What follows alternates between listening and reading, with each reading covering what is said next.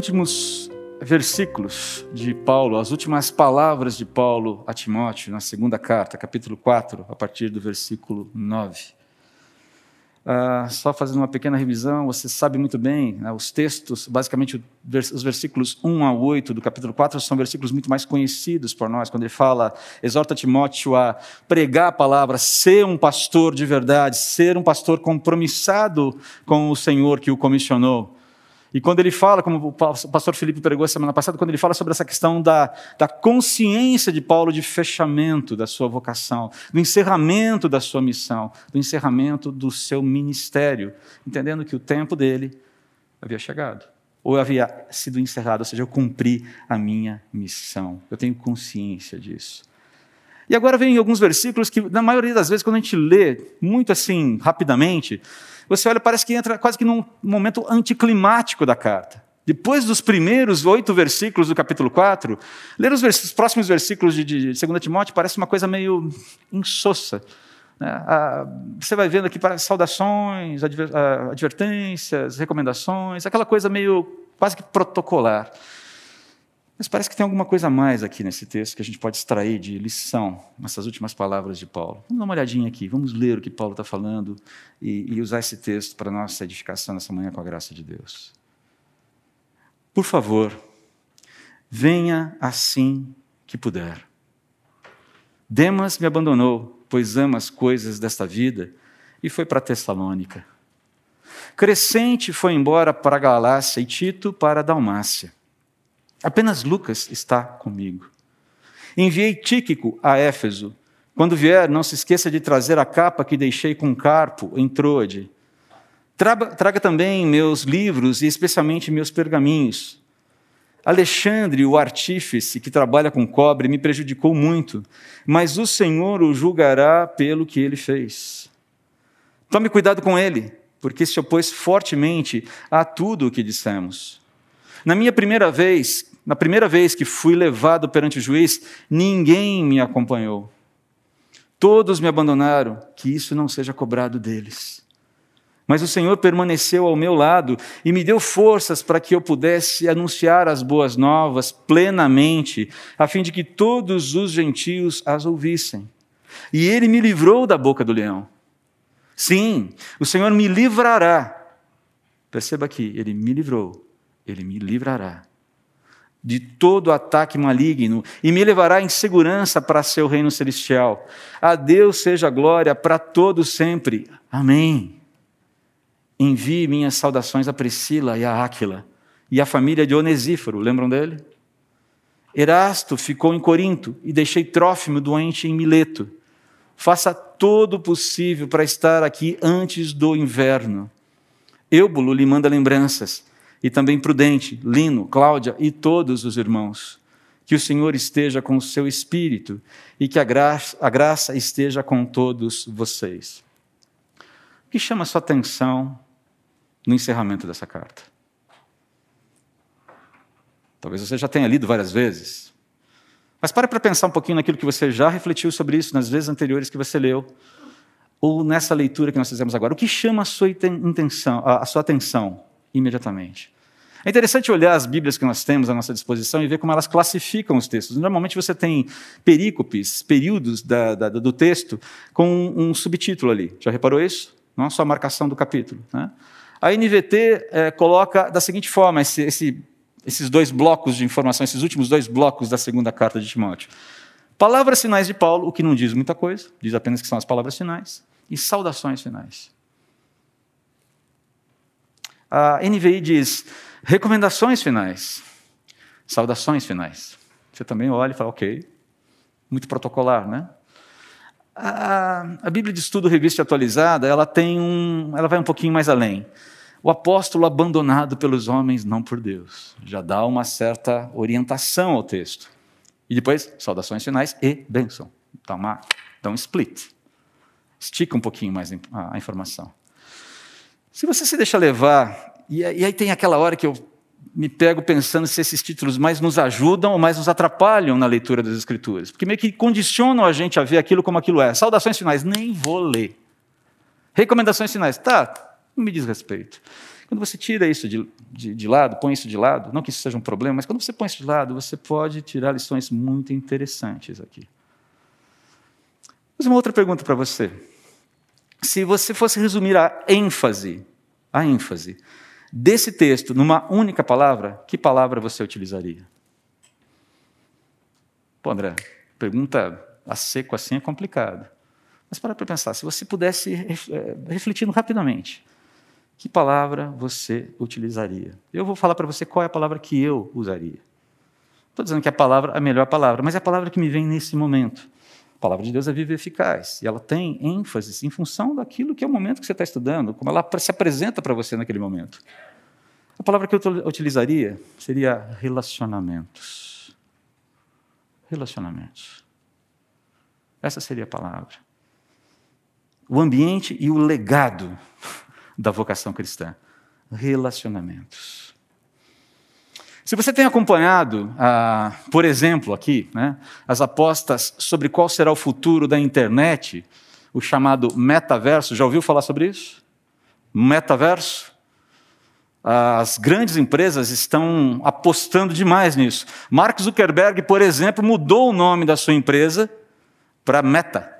Em função disso, essa ideia de é, estar, criar presença num ambiente virtual é o próximo passo, alguns dizem, da internet. Mas se você tem acompanhado as evoluções aí, as apostas que têm sido feitas sobre esse futuro da internet, chamado metaverso, que aparece de uma forma muito fictícia, por exemplo, em filmes como é, Jogador Número Um. Se você assiste aquela série Black Mirror, deve, ter, deve se lembrar de San Junípero ah, alguém aqui assistiu San Junípero? Lembra-se disso?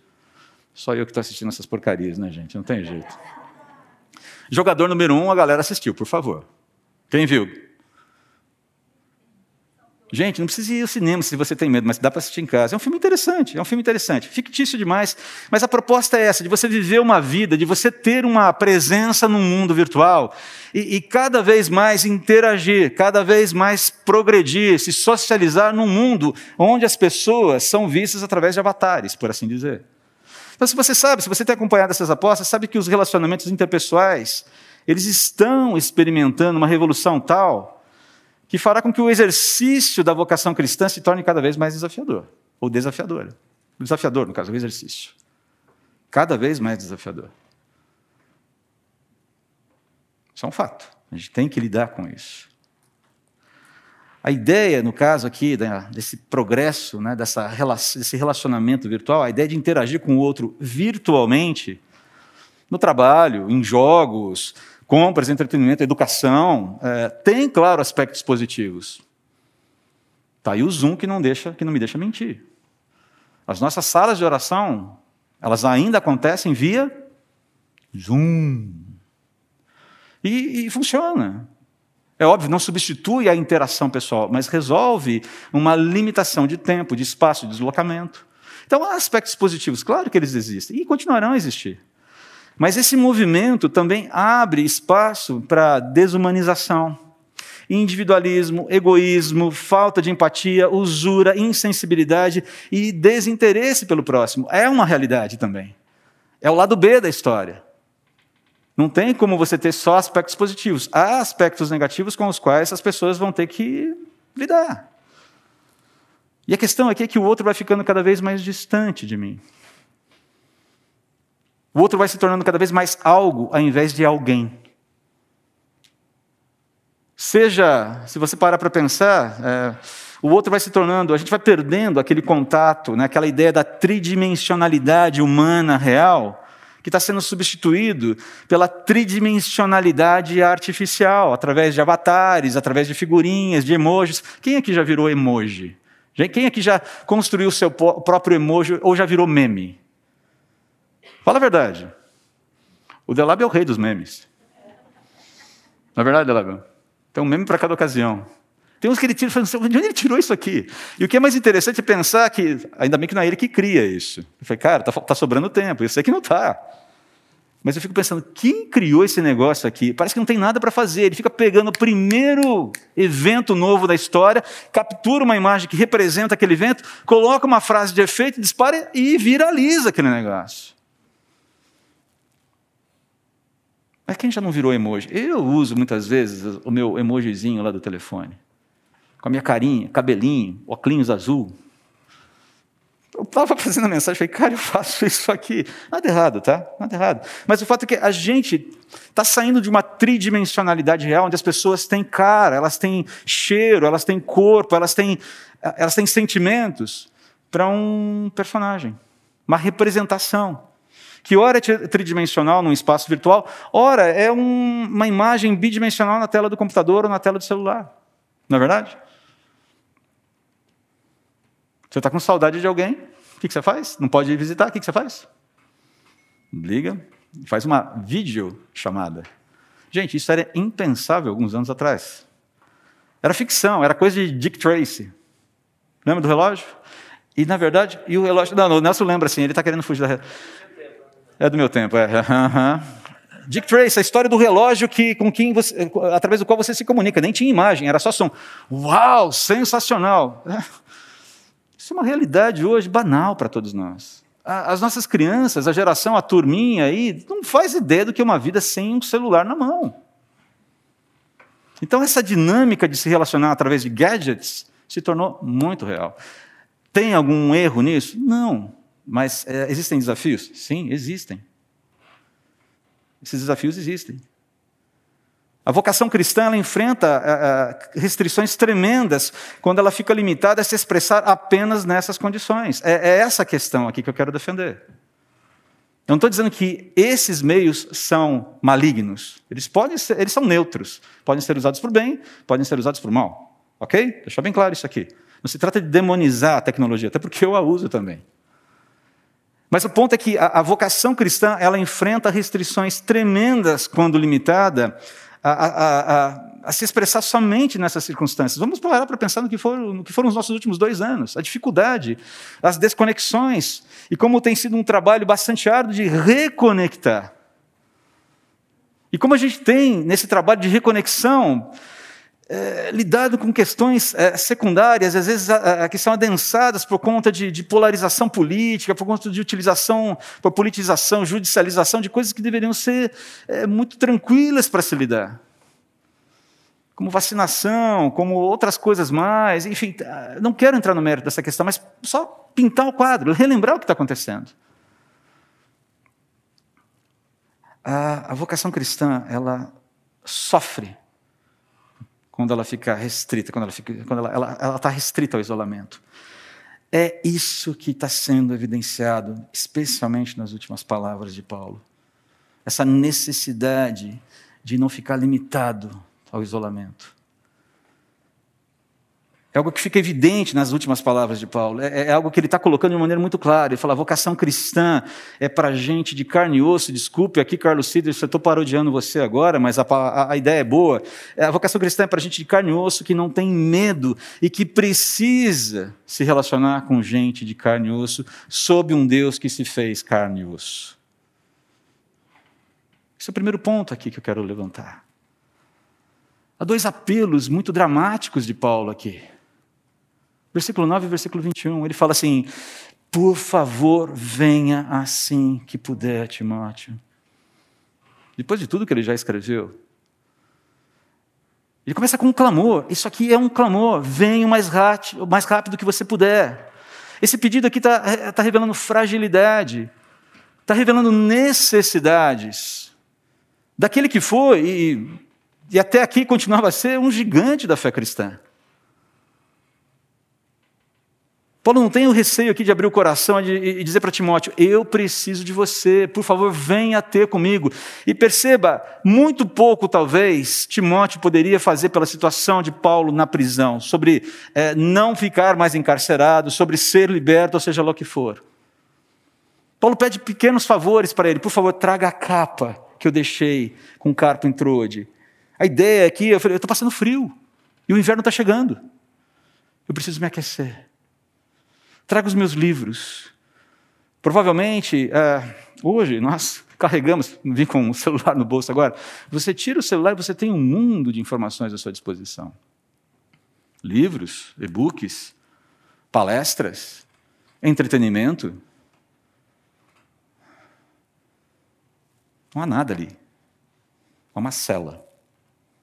Uma cela úmida, fria, vazia. E o que Paulo tem para passar o tempo são as construções, as convicções que Deus foi gerando na sua vida através do estudo da própria palavra.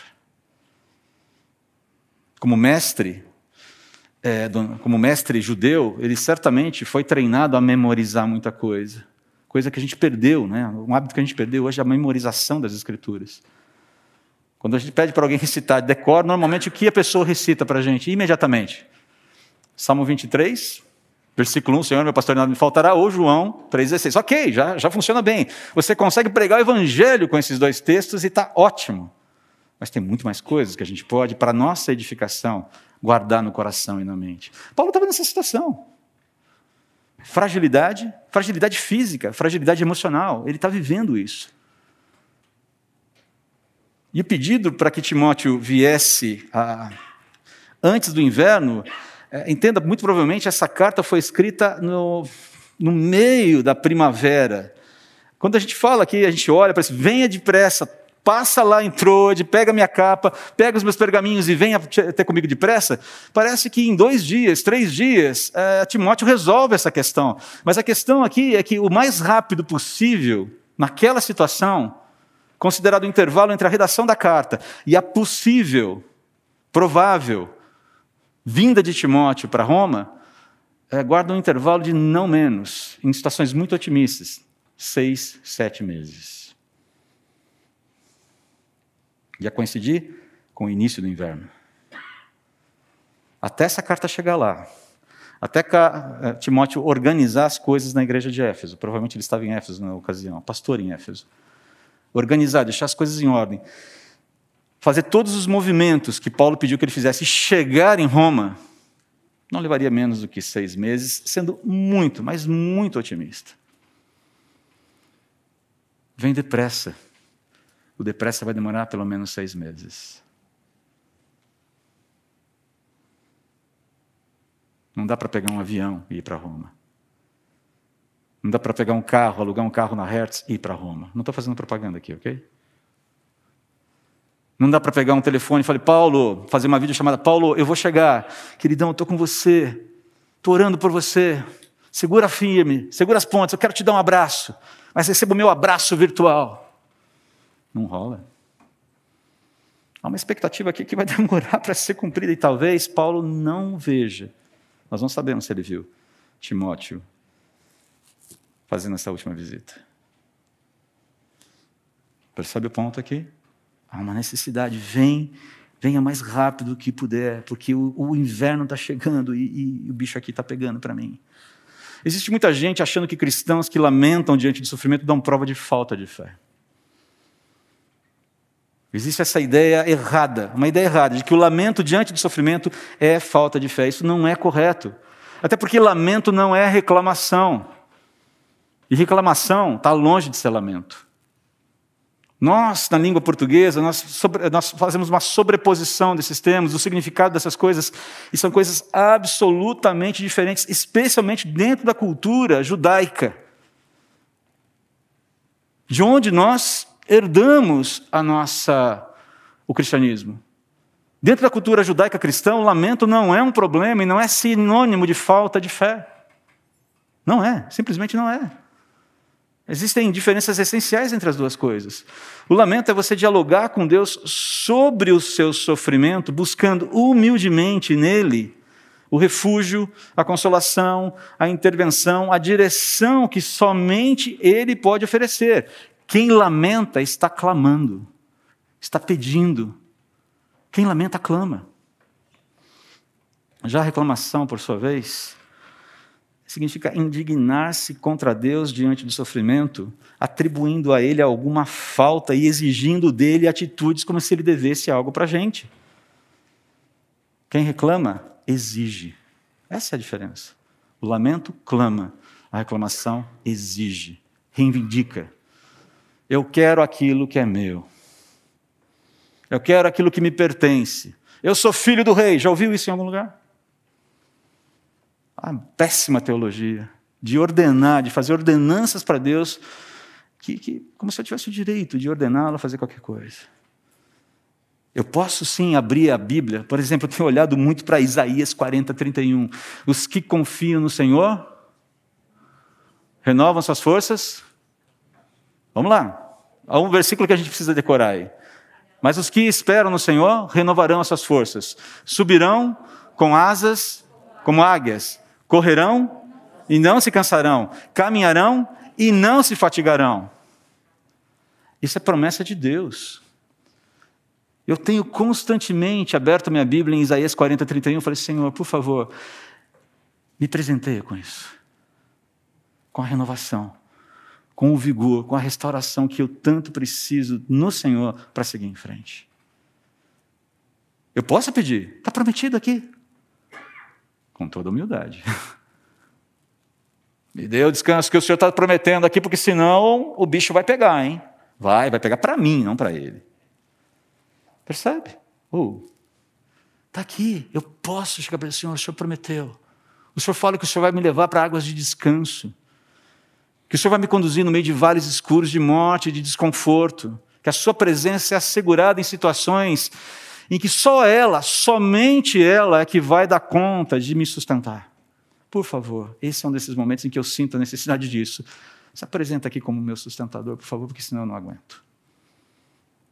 Isso é lamento, não é reclamação. Umas lições aqui que a gente pode tirar desse momento aqui. Olha só, né? isso é lamento, isso é um clamor. Paulo ensinando a gente a lamentar sem reclamar. A lição é: eu posso erguer o meu lamento a Deus a qualquer tempo, clamando pelas intervenções dele, isso é legítimo. E eu posso usar, eu devo usar as Escrituras para pedir para que Deus faça exatamente aquilo que ele está prometendo fazer. Com todo cuidado exegético, hermenêutico, de interpretar as Escrituras sem levar para as Escrituras os meus pressupostos, sem tentar fazer qualquer espécie de. É, malabarismo hermenêutico aqui. Posso fazer isso. Eu sou é, é, incitado por Deus a fazer isso. Mas também há aqui uma outra lição. Paulo está mostrando, eu preciso do outro, e eu não temo dizer para o outro que eu preciso dele.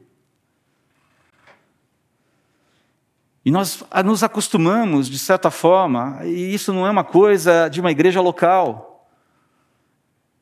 Não é um problema, um desafio da CB Moema, é um desafio do cristianismo atual no Brasil e no mundo, de reconectar a família de Deus debaixo desse vínculo que nós temos, que precisa ser vivido com a proximidade, ainda que você guarde uma certa distância por conta do medo do coronavírus. Eu lembro que quando começou a pandemia, uma das coisas que falava assim, daqui um mês a gente vai fazer o culto do abraço, da volta. Como havia uma, uma, uma inocência de todos nós. E achamos que a pandemia duraria um mês, dois meses no máximo. E que passada essa crise, todo mundo voltaria, vamos fazer o culto do abraço.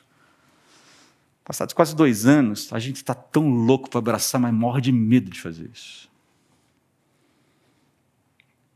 E eu tenho que entender as dificuldades do meu irmão. Gente, eu sou, fui criado numa família em que abraço era coisa, era arroz com feijão. Eu fui criado com uh, ósculo santo na minha família. Era ósculo, na verdade, não era santo, porque italianada, é aquela história de abraçar muito, beijar muito e brigar muito. Então, se tinha uma coisa que não faltava na família, especialmente nos finais de ano, era muito beijo, muito abraço, muito sorriso, muita festa e muita briga que pela graça de Deus terminava em muito abraço, muito beijo. Com exceção de um ou outro que era mais esquentado, brigava, saía e só fazia as pazes no ano seguinte. Italianos, ah, italianos. Mas é, é, eu preciso do outro. Eu necessito do outro. Eu careço do outro. E como tem sido esse exercício de manifestar para o outro a necessidade que eu tenho dele entre nós? Como tem sido o reconhecimento de que eu preciso de você, meu irmão. Aquele cântico, né? Como é precioso, irmão, estar bem junto a ti e juntos, lado a lado, andarmos com Jesus e expressarmos o amor que ele nos deu. Amor é expressado em relacionamentos. Então, essa necessidade, eu, eu preciso de você. Eu preciso de você comigo. E veja bem, não se trata apenas de, de, de evocar aqui essa, essa, esse ensino como uma forma de dizer que temos que estar presentes. Aqui não, eu preciso, ainda que eu tenha que falar com você à distância. É o caso de Paulo aqui com Timóteo. Eu preciso de você, mas eu preciso de você aqui comigo, cara. Eu lembro de uma história muito interessante que um pastor contou certa vez. A filha sofria, acho que até já citei esse exemplo aqui. A filha sofria de terror noturno. Acordava à noite desesperada, gritando sonhos terríveis. E o pai e a mãe vinham trabalhando com ela, tentando tratar o seu coração, acalmar o seu coração, direcionando para confiar em Jesus, a presença de Jesus, aquela coisa. Então, um dia, a menina cansada com aquilo, exaurida de tanto chorar, ela vira para o pai e fala: Papai, eu sei que eu posso contar com Jesus, mas como eu gostaria que ele pudesse me dar um abraço agora. E aquele pai entendeu, querida, Jesus te abraça agora.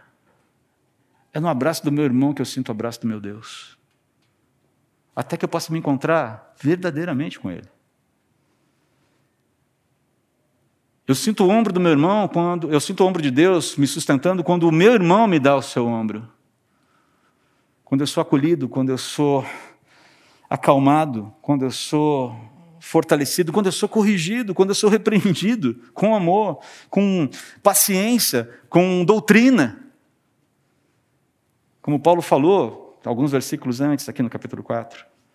Eu sou amado, é, essa expressão de amor é, precisa estar presente, ela precisa ser restaurada na vida da igreja.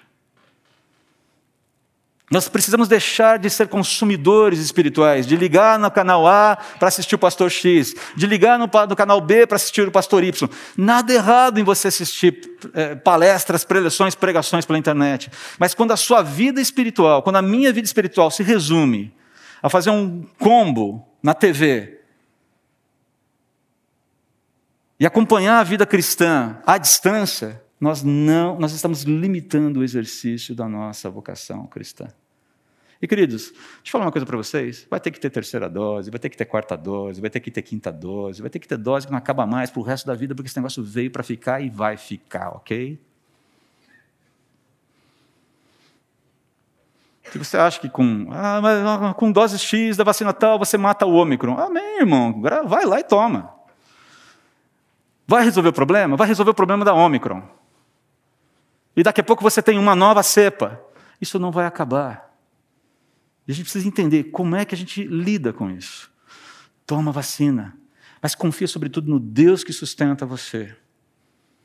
Não ponha, não aposte todas as suas fichas numa marca de vacina, na eficiência de uma vacina, na quantidade de doses que você vai tomar, porque isso não vai resolver e você pode ter uma grande decepção. Que Deus guarde cada um de nós aqui de um contágio. Que Ele guarde cada um de nós aqui. Faça o que te cabe fazer. Seja responsável com a sua vida. Seja responsável com a vida dos outros. Mas não aposte suas fichas tudo nisso. Não aposte todas as suas fichas nisso. Não faça isso com você. Mas vamos em frente aqui. Paulo continua, e aqui eu quero chamar a atenção, o texto é bastante cheio de detalhes, eu quero chamar a atenção para um ponto que para mim foi muito importante. Enquanto Paulo está esperando por Timóteo, ele teve que lidar com, ele teve que continuar lidando com os sentimentos de abandono, sentimento de solidão, dor, sofrimento, sofrimento emocional, sofrimento físico, o desconforto de ter que abrir mão da presença de gente querida por perto, em razão das necessidades ministeriais, das necessidades do reino de Deus. Ele teve que lidar com saudade, ele teve que lidar com inquietações, ele teve que fazer encaminhamentos enquanto ele estava na prisão. E tudo isso envolvendo relacionamentos. Tudo isso envolvendo relacionamentos. Você tem ideia de quantas pessoas são citadas nesse texto? Eu destaquei em vermelho. Você falou, pô, tem uma, uma turma boa aí, né? São 18 pessoas pelo nome. 18 pessoas pelo nome. Estou incluindo aí o Senhor, que vai aparecer no versículo seguinte aqui. Mais a família de Onesíforo, aquele que é. Como? Aquele que é útil. O significado do nome de Onesíforo é aquele que é útil. A gente fez essa pregação, é, primeiro capítulo de 2 Timóteo. Se lembram dele? Tá? Ah, em contraste com outros, é, outras figuras que não estavam sendo úteis para o reino de Deus. Mais irmãos da igreja de Éfeso, ou seja, uma turma boa. Perceba o que Paulo está falando, quais são, qual é a expressão, quais são as últimas palavras de Paulo. Ele expressa é, uma série de. Ele lida com relacionamentos, expressando carinho por muita gente, pesar por alguns, cuidado com outros. Mas basicamente ele está falando de relacionamentos aqui. Relacionamentos. Note como ele se relacionou com as pessoas aqui. Havia aqueles que a, a, o abandonaram, Demas priorizou a sua zona de conforto e voltou para a sua cidade de Tessalônica. O custo do discipulado está alto demais. Essa história de seguir Jesus, negar-se a si mesmo, tomar a cruz, está meio esquisito aqui. Eu acho que eu posso ser um cristão mais, digamos, low profile. Volto lá para o meu esquema, fico tranquilo na minha casa, não tenho tantos problemas. Aqueles que lhe fizeram oposição frontal, é o caso de Alexandre, a gente não sabe exatamente o que, mas o fato é que Alexandre se opôs fortemente à presença de Paulo, ao ensino de Paulo. Isso vai acontecer, isso pode acontecer, isso gera inclusive desgaste, não há como. Ficou claro para ele, ele está lidando com isso. Pessoas que foram comissionadas por Paulo ao ministério, pessoas que ele já encaminhou para outras situações, para outros lugares, que estavam impossibilitadas de dar assistência ali para ele, é o caso de Tíquico. Pessoas que estavam distantes para fazer qualquer espécie de movimento de ajuda para Paulo, caso, caso de Carpo, estava em Troade, bem distante ali de Roma. Uh, gente por quem ele nutria uma saudade tremenda em função da parceria. O caso de Priscila, de Áquila, de Onesíforo, que já foi citado, e toda a sua família. Gente que mantinha alguma distância segura de Paulo, porque, bom, é melhor aqui, eu estou aqui, mas não estou aqui. No caso aqui, provavelmente, de Eubulo, Prudente, Lino e Cláudia. Gente que assumiu o risco da proximidade com Paulo, mas que não chegou a tempo do primeiro julgamento. É o caso de Lucas. No primeiro julgamento, Paulo estava sozinho. Agora, essa profusão de nomes, queridos, revela a importância dos relacionamentos no exercício da vida cristã, para o cumprimento da missão que Jesus nos deu de anunciar a reconciliação feita por Ele na cruz, ainda que no processo nós sejamos abandonados por alguns, nós sejamos prejudicados por outros, nós sejamos deixados por motivos legítimos, deixa, sejamos deixados por motivos ilegítimos, sejamos rejeitados, é, tenha, enfrentemos oposição, sejamos acompanhados com relutância por algumas pessoas, sejamos apoiados com convicção por outros, uh, ou é, sejamos, ou amizade verdadeira, aquela amizade real, se torna apenas uma doce lembrança. Saudade. Quantas pessoas queridas que caminharam, que cerraram ombros com a gente na caminhada cristã, falando, gente, eu, você, e que já não estão mais entre nós. A gente sente saudade delas. Paulo sente saudade. Priscila e Áquila provavelmente não seriam mais vistos. Foram parceiraços de Paulo. Parceiraços de Paulo. Mas olha só a lista enorme aqui de pessoas, pessoas, pessoas, pessoas, pessoas. Todas essas pessoas citadas por ele passaram pela vida de Paulo durante o exercício da sua vocação. Foram pessoas que deixaram marcas de uma forma ou de outra na sua vida. Marcas positivas, marcas não tão positivas, algumas negativas. Essa é a realidade dos relacionamentos mesmo dentro da igreja, sobretudo dentro da igreja, onde relacionamento é vital nós sempre seremos afetados de uma forma ou de outra quando nos abrimos para um relacionamento. Sempre seremos. Ninguém sai ileso de um relacionamento. Isso não significa necessariamente alguma coisa ruim. Ninguém sai ileso. Mas quem tenta fugir disso, quem tenta fugir do relacionamento, torna a própria alma estéril e acaba se tornando inútil para Deus. Não perdeu salvação, mas se torna inútil. Lembro de uma música que a gente cantava, um hino que a gente cantava quando era criança, eu, eu achava estranho aquilo, né? Eu não lembro se a música defendia isso ou acusava isso, mas eu lembro de um refrãozinho assim: Tu no teu cantinho e eu no meu. Alguém se lembra dessa música? É do meu tempo também, né, Nelson? Ok, é, é, realmente eu sou, eu sou a memória viva dos anais da eclesiologia brasileira. Né? Mas eu lembro que quando a gente ficava, tu no teu cantinho e eu no meu. Ah, ou, terminava assim o refrão. falei, cara, que coisa esquisita isso aqui. que significa isso? Tu no teu cantinho? Eu acho que era pequeno demais para entender, e, e, mas eu lembro que a gente cantava isso. tanto é que a música é tão boa que eu não lembro o resto. Uh, queridos, como o valor dos relacionamentos demonstrados por Paulo nos desafia na reconexão, na busca pela reconexão com a nossa comunidade de fé. Talvez com, com as pessoas que estão dentro da nossa própria casa, na reconexão com pessoas. Será que a gente teria que ser levado a extremos da solidão para só então aprender a valorizar a comunhão que a gente pode já desfrutar hoje? Será que a gente teria que ser levado a extremos para entender o valor dos relacionamentos, o extremo da solidão? Será que essa pandemia não veio nos alertar sobre o que, o que realmente importa? E como é que a gente deve reorganizar os afetos e as prioridades da nossa vida? No comecinho da pandemia eu ouvi uma pessoa que não é aqui da comunidade, ok? Vocês não conhecem, ninguém sabe quem é. Mas eu ouvi uma pessoa dizendo o seguinte: vou tirar essa pandemia de letra. Não me faltam vinhos, destilados, charutos e queijos. Estou de boa. Vou tirar de letra. Só que não. Só que não. Percebe o conceito? Eu não preciso de ninguém, eu preciso de coisas. E as coisas que eu preciso são as coisas pelas quais eu nutro, nutro profundo afeto. Enquanto eu as tiver, está tudo bem. Não preciso de ninguém enchendo a minha paciência no meu isolamento. Muitos crentes têm agido assim hoje. Não preciso de ninguém enchendo a minha paciência no exercício do meu cristianismo particular aqui. Estou muito bem, obrigado assisto o culto pela internet, participo da ceia pela internet, oro pela internet e não me misturo com ninguém. Perfeito. Ok. Isso não tem perigo de dar certo lá na frente. Precisamos de conexão, queridos. A igreja precisa de reconexão em seus, com, de reconectar seus relacionamentos. É por isso que o nosso tema do culto do próximo domingo de Natal é família que foi provida por Deus. A gente quer fazer uma festa de família aqui. Eu lamento, não teremos peru de Natal. Não vai dar para providenciar dessa vez. Quem sabe no futuro próximo fazer uma ceia. A ceia da igreja. Quem sabe no nosso lugar, um lugar tão sonhado que a gente está procurando há tanto tempo. Quem sabe? Quem sabe?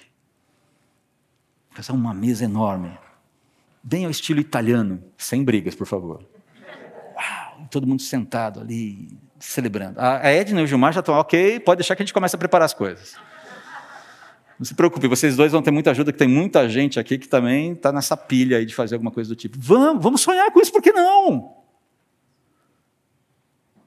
Páscoa, Páscoa está aí. Ah, mas tem a Ômicron. Deixa a Ômicron chegar, por favor. E a gente vê o que fazer com ela. Por que não? Por que não, pelo menos, almejar esse, esse momento de comunhão que pode ser tão significativo para a vida da igreja? Por que não? Por que não? De abrir o nosso coração, de abrir a nossa vida para o outro e de andar com o outro. De um jeito que a gente desaprendeu, a gente desaprendeu e a gente precisa reaprender. Paulo está deixando claro aqui: olha, isso é precioso. Até as, as pessoas que me causaram males, até as pessoas que causaram males são relembradas aqui, porque de alguma forma serviram algum propósito. Mas por fim, como a gente já viu aqui, ao admitir a sua solidão, o seu senso de abandono, dor e sofrimento, Paulo não demonstra falta de fé. Ele não está dizendo, ah, puxa vida, o que Deus fez comigo, olha só que tristeza minha. Não, tá difícil, tá pesado, emocionalmente eu estou cansado, eu estou exaurido, a coisa tá pegando, eu estou sentindo frio, desconforto é físico, desconforto é emocional. Mas ah, ah, não há aqui uma demonstração de falta de fé. Falta de fé seria se ele se declarasse abandonado por Cristo, e é exatamente o oposto que Paulo faz aqui. Há um contraponto muito interessante. Se eu fui abandonado, se eu me senti sozinho pelos meus amigos, pelos meus irmãos, alguém esteve presente. Ele esteve presente todo o tempo. E no momento mais crucial, a presença dele foi percebida. Eu, eu, eu fui fortalecido pela sua presença. Se houve alguém que esteve ali comigo, me sustentando, quando todos mais falharam, esse alguém foi Jesus. E eu, quando li esse texto, eu não consegui deixar e não tem por que conseguir também, mas foi imediata a minha, a minha lembrança de um outro texto que eu aprecio muito, Isaías capítulo 57.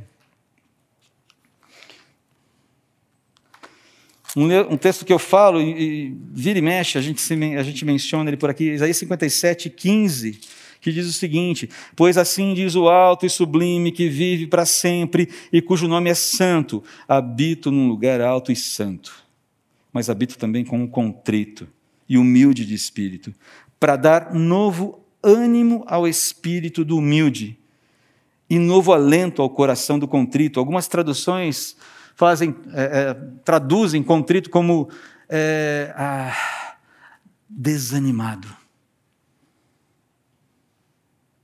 Alguém que está sem forças. Alguém que está exaurido. É, é um eco.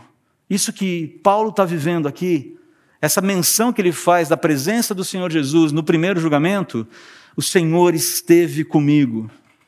Esse, esse, eco de Isaías 40, 31, de Isaías 57, 15, a presença que anima, a presença que revigora, a presença que restaura em momentos em que nada, nem ninguém consegue dar conta de fazer isso. Já passou por isso alguma vez? Não é uma experiência marcante na nossa vida? Quando você percebe que se não for o Senhor que esteja ao nosso lado, rapaz, o bicho ia pegar. A gente não teria conseguido passar por aquela demanda. Foi o Senhor quem sustentou Paulo para suportar essa solidão, para suportar o abandono, a oposição, as perdas, a saudade em momentos extremos, sem que ele perdesse o senso de propósito e a certeza da segurança com que ele chegaria à eternidade. É interessante ver o que ele fala nos versículos 17 e 18 aqui. Olha o que ele fala no versículo 18. Mas o Senhor permaneceu ao meu lado e me deu forças. Para quê? Olha o senso de propósito aqui. Olha o senso de propósito. Olha o motivo de ser fortalecido por Deus. Para que as boas novas, ou seja, Deus deseja, o desejo de Deus de reconciliar consigo o mundo fossem anunciadas plenamente na mais alta corte do epicentro do mundo conhecido naquela época que se chamava Roma.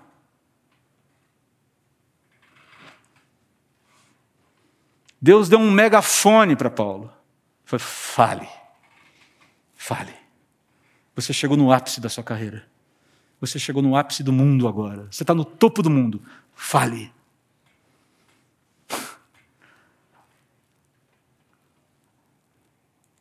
O custo foi a prisão. O custo vai ser a vida. Quantos de nós estamos aqui, muito provavelmente pelos movimentos, certamente, que, que aconteceram nessa pregação de Paulo na corte máxima de Roma? Já parou para pensar nisso? E fico tentando talvez porque eu seja italiano, então acho que a minha vida, a vida toda da minha família foi na Itália. É besteira. Mas é, é interessante pensar esses movimentos que Deus fez, os caminhos feitos pelo Evangelho até chegar em mim, até chegar em você. Olha, olha o senso de propósito de Paulo aqui. Eu fui liberto da boca do leão na primeira vez. Primeiro ato. Talvez o juiz olhando, falando, não sei muito bem o que fazer com você, Paulo. Ele foi poupado. E esse, e esse poupar de Deus tinha esse propósito de coloque-se, anuncie, fale. E ele fala com todas as letras, a fim de que todos os gentios ouvissem. Aqui ele está usando uma linguagem hiperbólica para significar: eu anunciei o evangelho topo da pirâmide humana. E a gente não faz a menor ideia dos efeitos colaterais disso. O fato é que isso reverberou. E tanto reverberou que atingiu o mundo. Estamos nós aqui hoje, é, por conta desses movimentos que homens como Paulo fizeram de fidelidade a Deus na pregação da palavra. A palavra foi anunciada plenamente, clara, ampla, nesse lugar tremendo aí. Então, Paulo, Paulo deixa claro que a sua vida foi sustentada por Jesus com um propósito: pregar o evangelho no mais, na mais alta corte daquele lugar. Anunciar as virtudes daquele que nos chamou das trevas para a sua maravilhosa luz. Para uma turma que achava que Roma era a luz,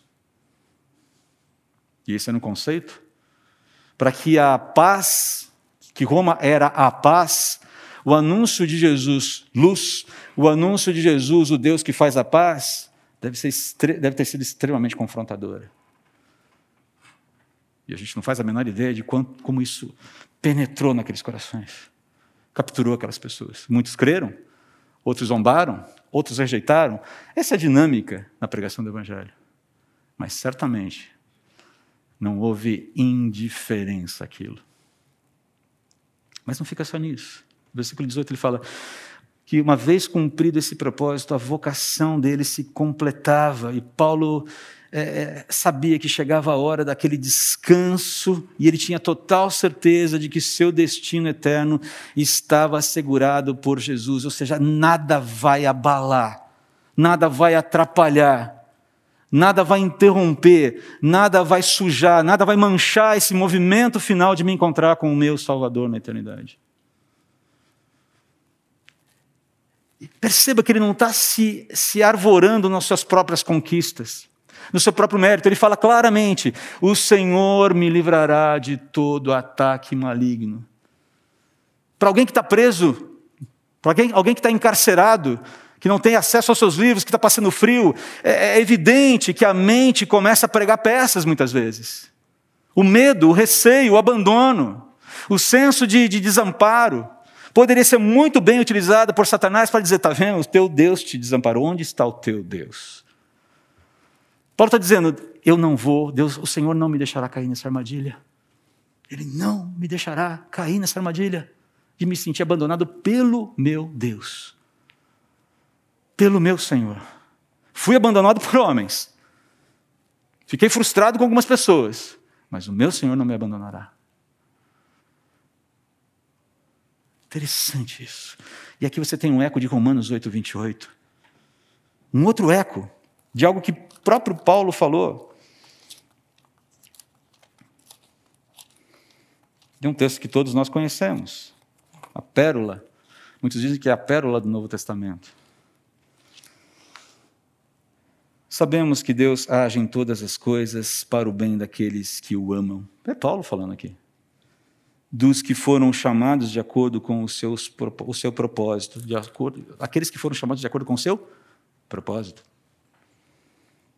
A, a ideia aqui de que ah, os movimentos que Deus está fazendo para construir o caráter de Cristo em mim e efetuar os seus propósitos em mim são bons.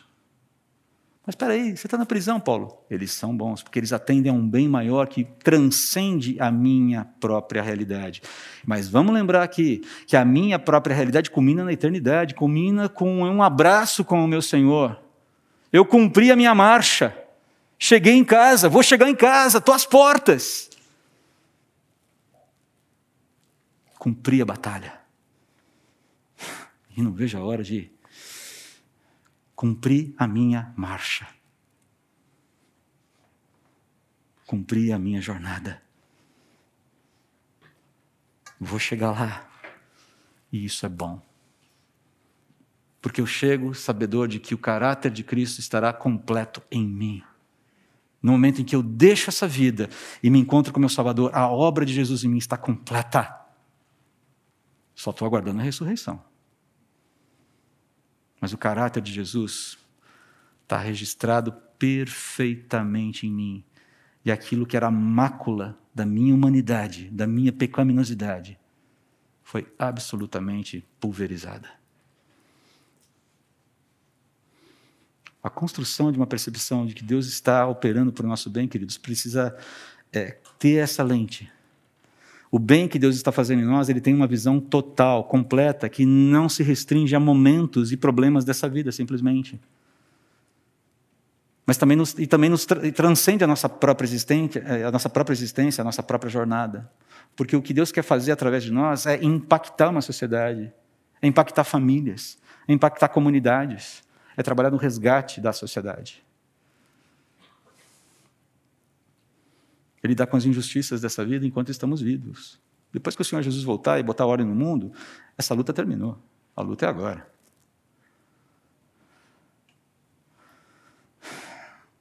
Como se mede um legado? Lembra dessa pergunta?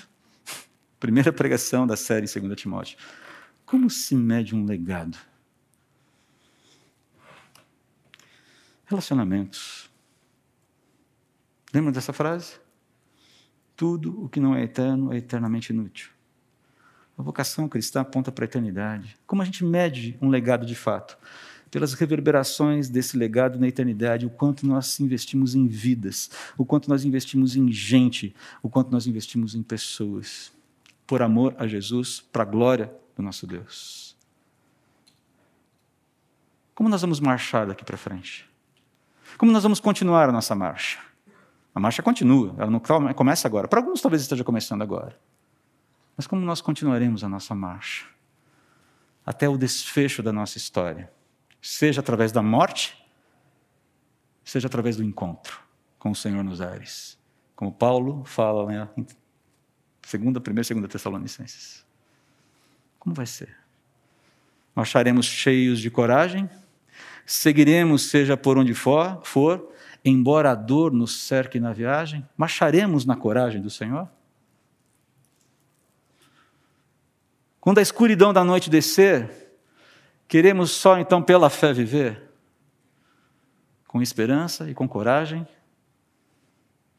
Na alegria ou na dor? Marcharemos na vontade, na coragem do Senhor?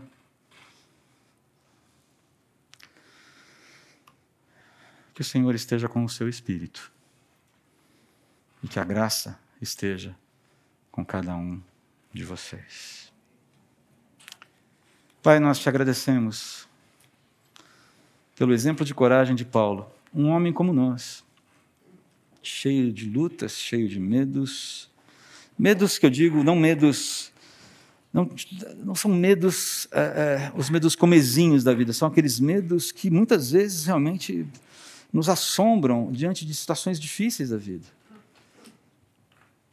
Talvez medo não seja a palavra correta, mas apreensões sim.